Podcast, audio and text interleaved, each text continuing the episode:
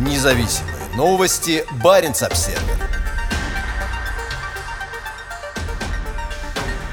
Юнармия попала под санкции ЕС. На фоне увеличения в России масштабов военной подготовки детей Евросоюз вводит санкции против движения Юнармия. 21 июля Совет ЕС принял седьмой пакет санкций против России, добавив в санкционный список еще 48 человек и 9 организаций. Одна из них – молодежная организация, финансируемая Российским Министерством обороны. Комиссия назвала юнармию полувоенной организацией, заявив, что та поддерживает агрессивную российскую войну против Украины и распространяет российскую военную пропаганду. ЕС также указал на тот факт, что юнармия использует символ Z, задействованный в рамках российского вторжения в Украину.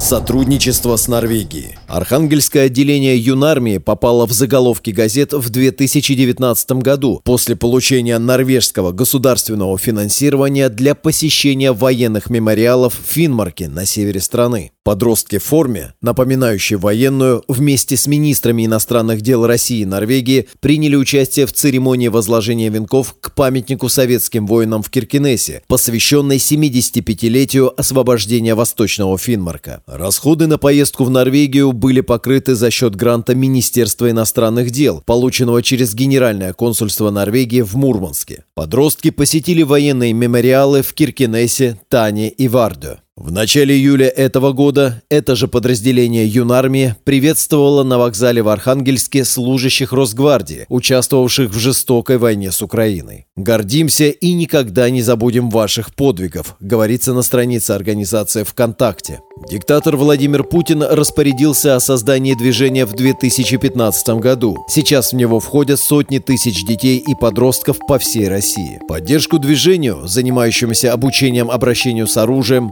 патриотизму, отечественной и военной истории, оказывает Российское Министерство обороны. Из-за санкций представители юнармии больше не смогут посещать европейские страны, как это было три года назад на севере Норвегии. Независимые новости. Барин обседный.